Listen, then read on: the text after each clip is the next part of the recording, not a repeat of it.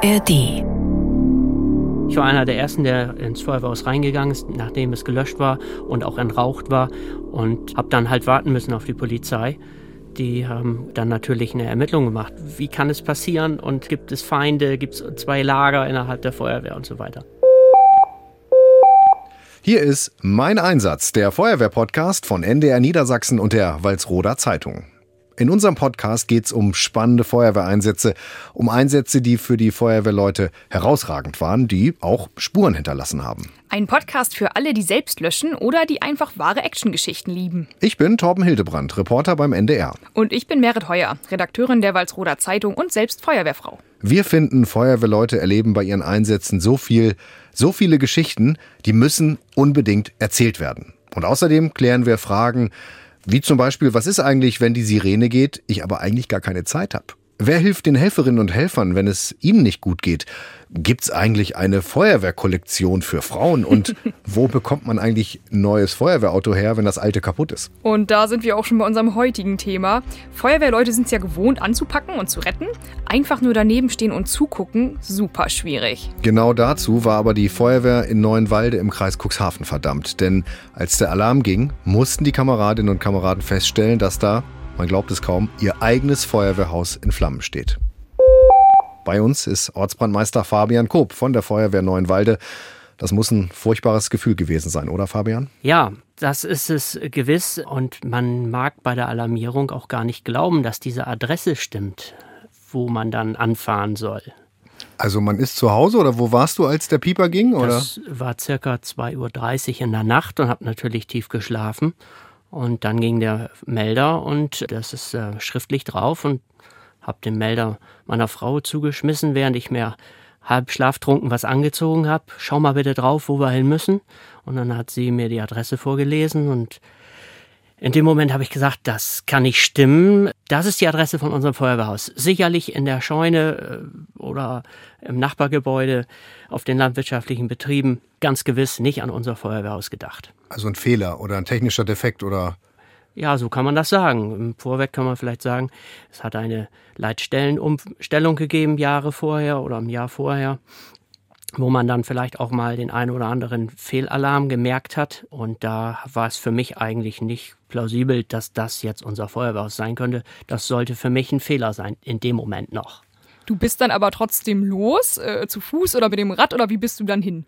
Äh, ich wohne circa 700 Meter vom Feuerwehrhaus, vom alten Feuerwehrhaus entfernt. Bin ganz gewöhnlich mit dem Auto und ähm, muss dann auch ein paar Hausecken passieren, dass ich das auch nicht gleich einsehen kann. Und bis dahin, äh, bis zur letzten Ecke, habe ich dann auch nicht geglaubt, dass es das überhaupt ist. Und dann, als ich dann auf die Gerade kam, habe ich es gesehen, wie die lodernden Flammen bereits ein Fahrzeug in Anspruch genommen haben. Verdammte Axt, ne? Was ist dir da durch den Kopf gegangen? Bisschen falsch das Film. kann nicht sein, was ich da jetzt gerade sehe. Ähm, das mit der äh, gedachten Falschalarmierung war dem Moment schon lange wieder vergessen. Das war einfach nur, wie kommen wir da jetzt bei? Ich stelle mir das gerade so vor, so hilflos. Weil normalerweise rufe ich die Feuerwehr, wenn es brennt, und jetzt brennt es bei der Feuerwehr. Was ist, was mache ich in der Situation? Extrem hilflos ist genau das Wort. Ich war vielleicht, ganz genau kann ich es nicht mehr sagen, der vierte, fünfte. Und ein paar Kameraden meinten dann, äh, ja, wir können ja vorne noch rein. Äh, also ist, wie gesagt, in der Fahrzeughalle hat es lichterloh gebrannt. Die Scheiben der Rolltore waren noch ganz, aber dahinter hat es sehr stark gebrannt und es hat zog schwarzer, steifer Rauch aus den ähm, Türsicken, will ich das mal nennen, quer vorm Feuerwehrhaus lang. Und das war richtig eine gespenstige äh, Wolke, die, die da vor lang zog. Und dann habe ich dann, keiner geht rein, habe ich gesagt, ja, aber wir können doch noch zu unseren, unserer Einsatzkleidung. In dem Bereich ist doch eine feuerfeste Tür und so weiter. Ich sage, da gehen wir nicht hin. Wir atmen hier jetzt nicht auf dem Weg dort rein. Und wie sich dann später gezeigt hat, waren die Räume auch verraucht. Das ist ja auch so, dass man äh, seine Feuerwehrkleidung, die hat ja nicht jeder zu Hause, sondern die hängt halt im Spritzenhaus. Ne? Und die hat man dann auch nicht parat. Man steht dann da wirklich mittellos da. Ne? Wollte ich fragen, man kommt äh, mehr oder weniger im Schlafanzug oder in der Jeans dahin, ne? Ganz genau. Und gerade mitten in der Nacht, da kommt so manch einer nur auf Schlappen mit einer Jogginghose, die er gerade griffbereit hatte. Das ist also so äh, gang und gäbe Anblick ähm, äh, bei den Einsätzen. Ja, wir wissen ja auch als Feuerwehrleute, wie viel Wert da drin steckt. Ne? Also nicht nur die Autos, sondern auch die Ausrüstungsgegenstände, die zum Teil ja jahrelange Beschaffung äh, im Vordergrund haben. Steht man dann davor und denkt sich, oh Gott, ich muss jetzt, aber ich muss noch irgendwas retten, so wie wenn ich als Privatperson vielleicht einen Brand in meinem Haus habe, dass ich denke, oh Gott, aber diese oder jene Unterlage oder dieses oder jenes muss ich unbedingt noch rausholen. Wie sehr kämpft man da mit sich? Ich selber habe hab gleich abgeschlossen, habe gesagt, da gehen wir nicht mehr rein, wir lassen es, wie es ist, wir machen, warten auf, auf Hilfe von außen, ähm, während ein paar äh, Kameraden natürlich emotional ganz anders drauf waren und meinten, wir können doch noch. Die haben, haben das natürlich dieses ausgeblendet, dass man da quasi nicht der äh, Feuerwehrmann ist, sondern der Betroffene. Man war plötzlich Opfer, ne? Ganz genau, man war das Opfer.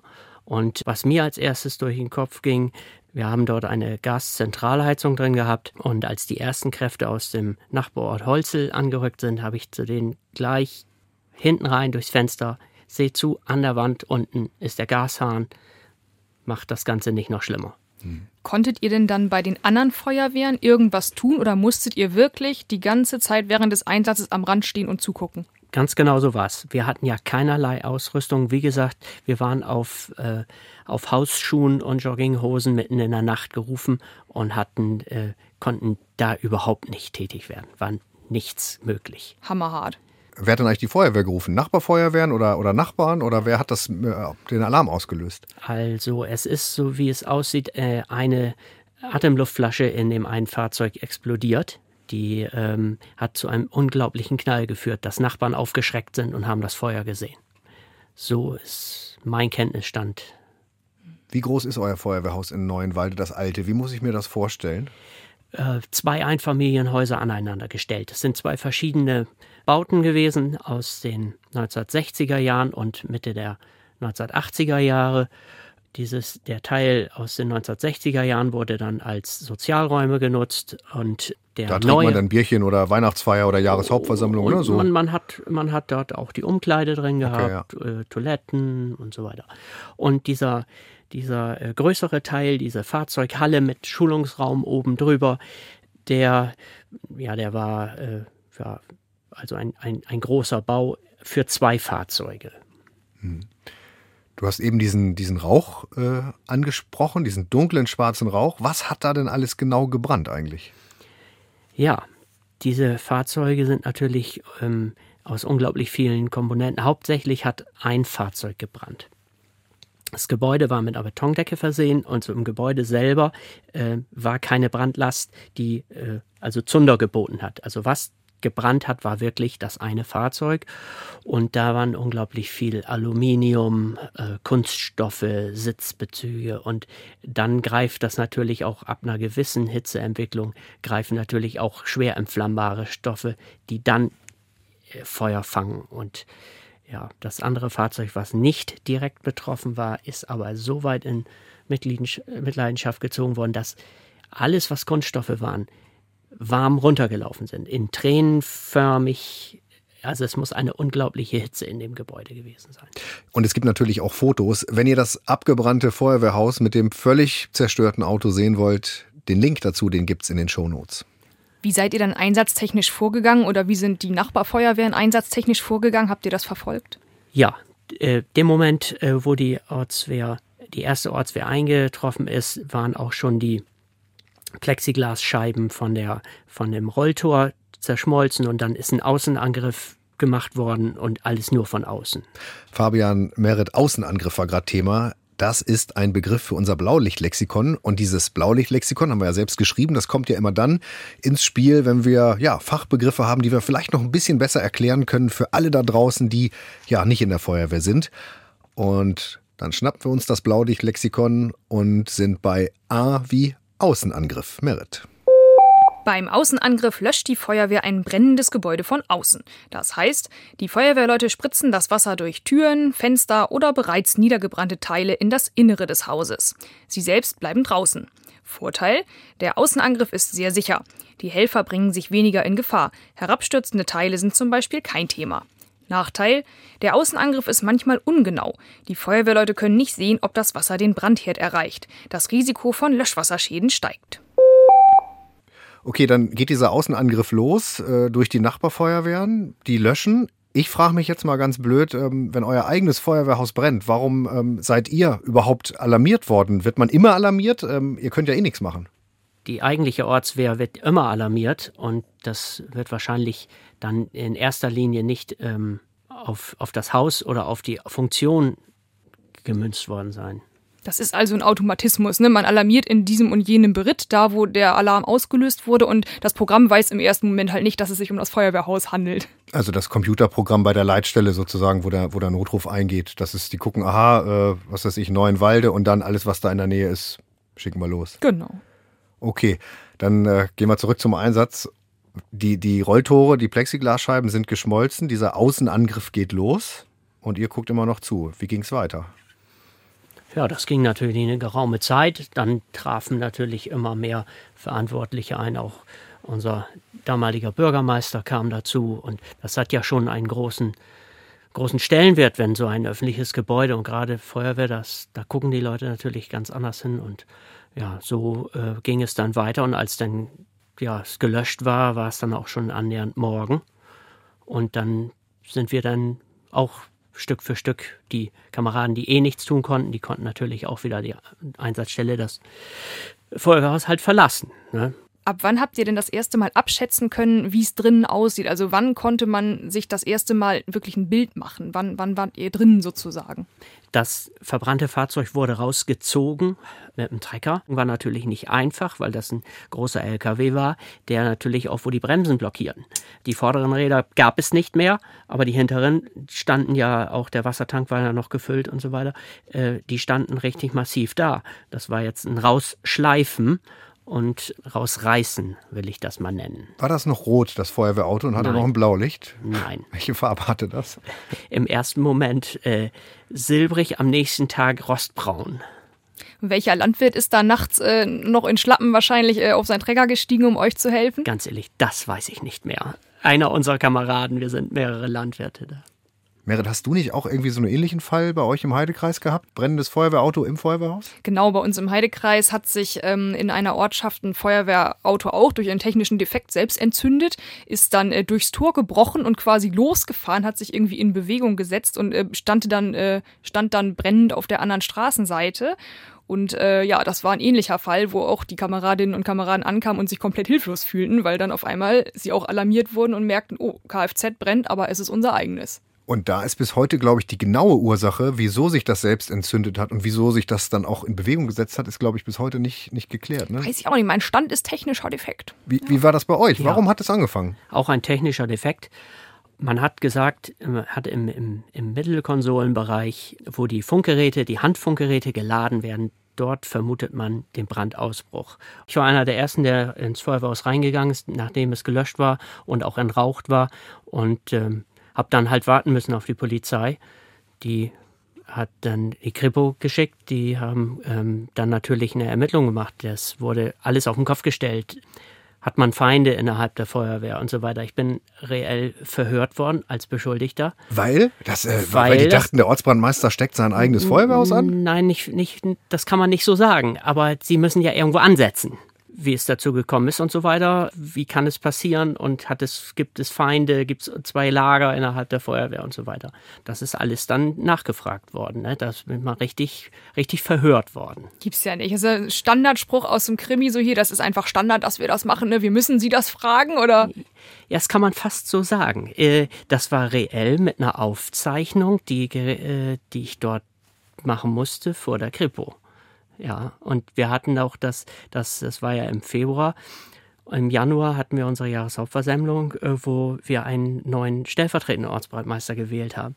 Und gerade da ging dann auch die Frage hin, äh, wieso ist er vorher gegangen und so weiter und so fort. Das waren aber persönliche, freiwillige Entscheidungen und es hatte gar nichts mit einer, ja, damit zu tun. Das ist ja, ist ja wie im Tatort tatsächlich so nach dem Motto, äh, äh, Herr Koop, wo waren Sie denn ja, äh, zur genau. Tatzeit um zwei Uhr? Genau. Was hast du da gesagt? Ja, die Fragen kamen tatsächlich so, wer könnte es gewesen sein, wo sind sie selber gewesen und so weiter etc., wie im Fernsehen. Ja, und wahrscheinlich kennst du den Kommissar sogar, weil man kennt sich ja vor Ort, ne? Oder? Ja, nee, der, der kam von Cuxhaven direkt, also den habe ich nicht gekannt. Auch das ist wie im Tatort, wenn es wichtig wird, kommen die immer aus Hannover, ne? so immer von weiter weg, kommen immer die Wichtigen.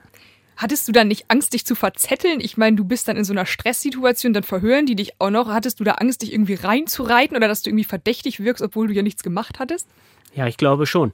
Aber ich kann das heutzutage gar nicht mehr wirklich sagen. Wie ich, ich bin der Meinung, ich habe versucht, äh, so flach zu antworten, wie es irgend geht, um nicht auch andere irgendwo oder die, einen Verdacht auf andere zu lenken. Und wir wissen ja, am Ende war es kein, es war keine Brandstiftung, es gab keinen Täter, ne? Überhaupt nicht. Ist irgendwas übergeblieben von eurem Feuerwehrhaus? Ja, ein bisschen Gestühl, die äh, Kameradschaftsfahne, äh, Kücheneinrichtung in dem nicht betroffenen Bereich, die konnten durch eine Reinigungsfirma wiederhergestellt werden und das haben wir dann später rausgeräumt die Kameradschaftsfahne ist irgendwie eine tolle Sache. Ich weiß, dass bei uns im Heidekreis damals ähm, gleichen Tag später, weil das in den sozialen Netzwerken natürlich auch rumging, eine Feuerwehr aus Mellendorf, also ein bisschen weiter weg, gleich gesagt hat, Leute, wir stellen euch hier ein Leihfahrzeug. Und eine andere Feuerwehr aus der Samtgemeinde hatte auch sofort eins bereitgestellt. Also ich finde, in solchen Momenten ist Kameradschaft eigentlich das, was einen da weitermachen lässt. Wie war das bei euch? Ja, da wir natürlich gar nichts mehr hatten, wir hatten auch unsere persönliche Schutzausrüstung nicht und so weiter, haben wir natürlich uns komplett rausgemeldet. Wir waren überhaupt gar nicht fähig. Ähm, am, äh, am selben Abend hat, ähm, hat die äh, Stadtfeuerwehrführung damals eine äh, kleine Versammlung einberufen im Nachbarort und damit wurde dann auch besprochen, wer jetzt unsere Aufgaben wahrnimmt, wie man das über die Leitstelle regelt, wer wann wohin ausrücken muss, um uns dann auch abzufangen. Das heißt, ihr wart wie lange als Feuerwehr Neuenwalde durch dieses Feuer äh, nicht einsatzfähig? Äh, grob gesagt ein Vierteljahr. Boah.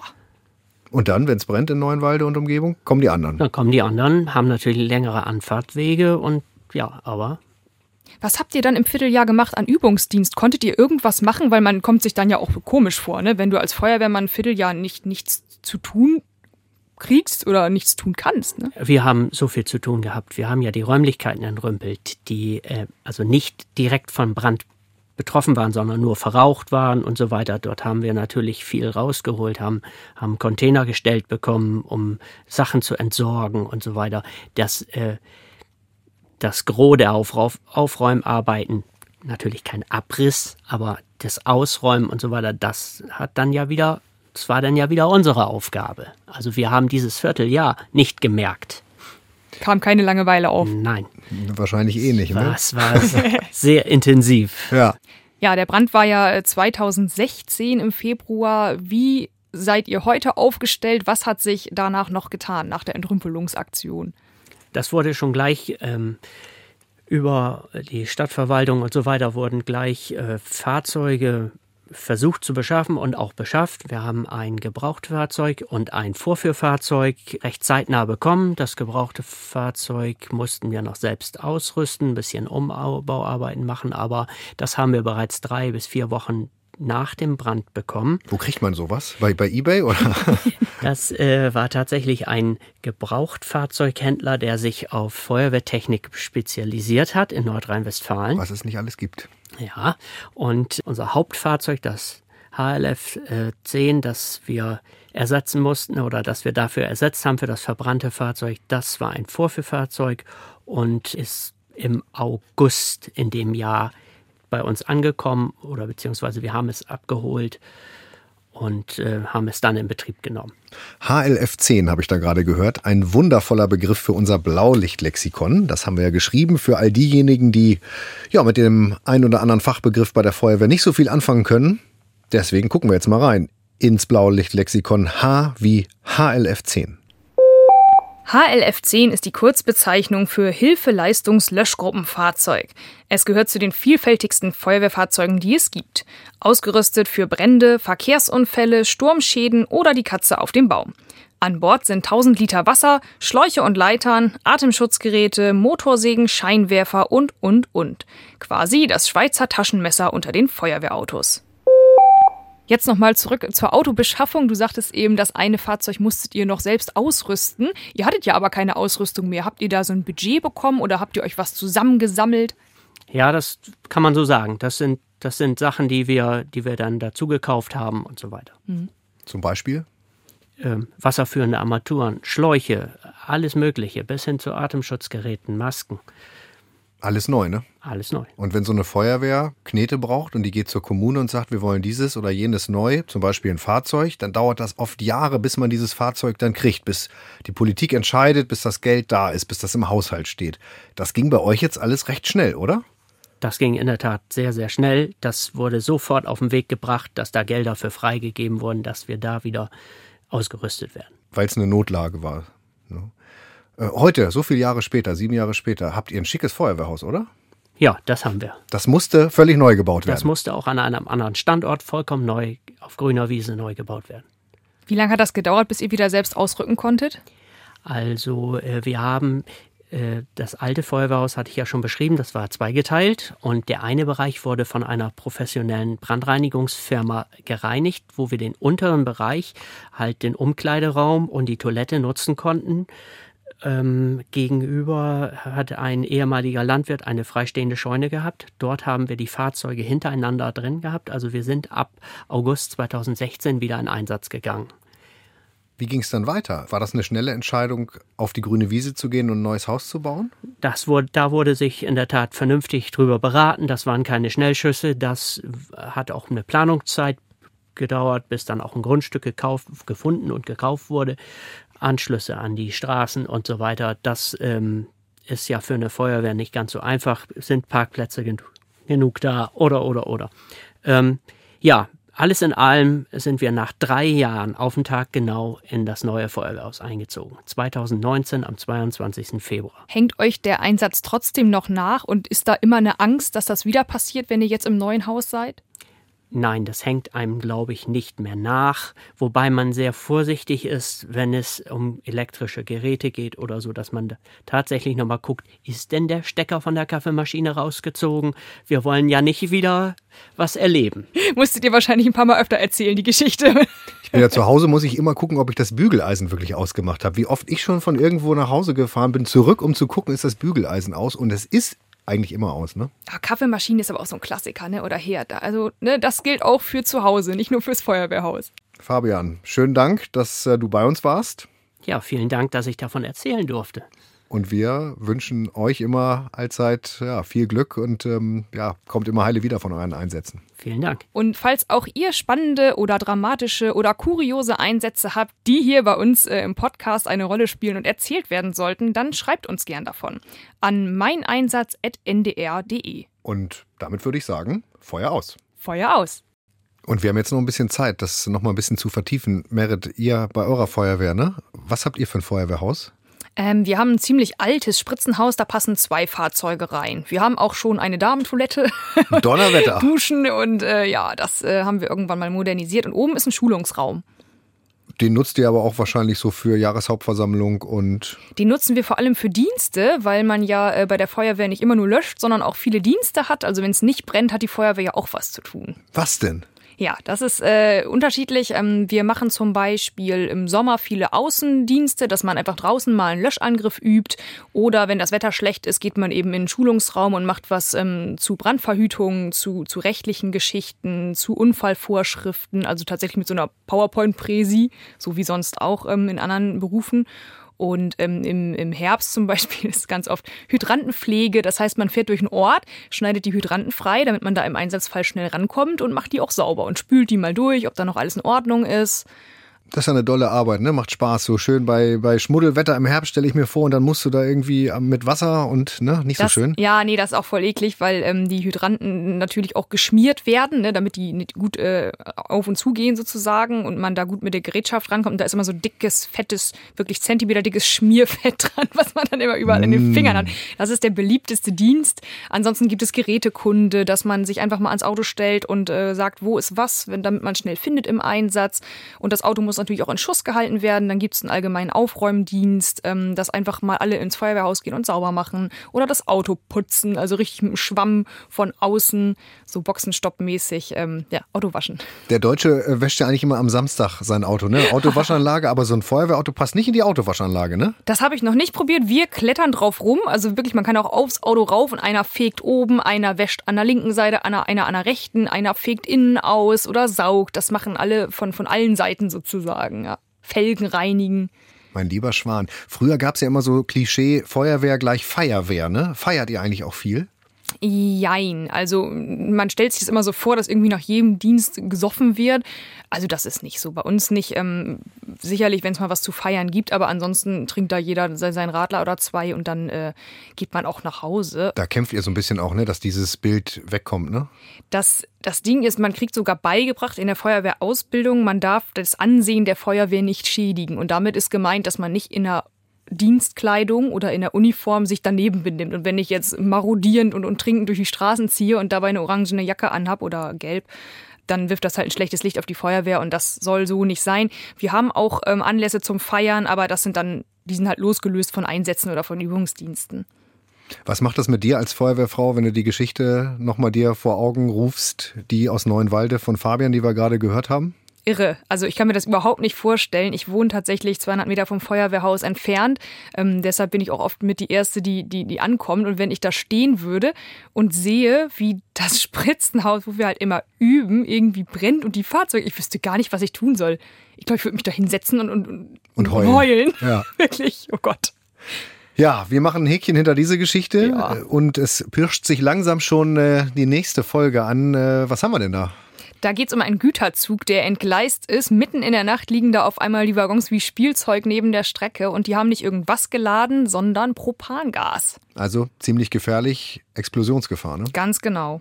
Tja, Sven von der Samtgemeindefeuerwehr aus Meinersen ist bei uns zu Gast. Wir freuen uns auf die nächste Folge. Wir freuen uns, wenn ihr auch dabei seid bei Mein Einsatz, der NDR Feuerwehr Podcast. Ab jetzt alle zwei Wochen in der ARD Audiothek. Am besten gleich abonnieren, damit ihr keine Folge verpasst. Ganz genau. Und wenn ihr auf True Action steht, so wie hier bei uns im Podcast, dann gefällt euch bestimmt auch True Crime.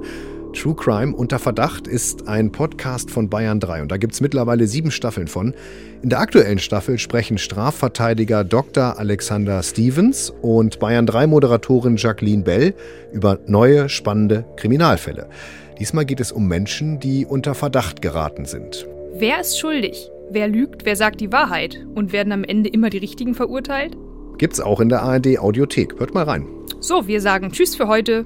Bis zum nächsten Mal. Macht's gut. Bis dann.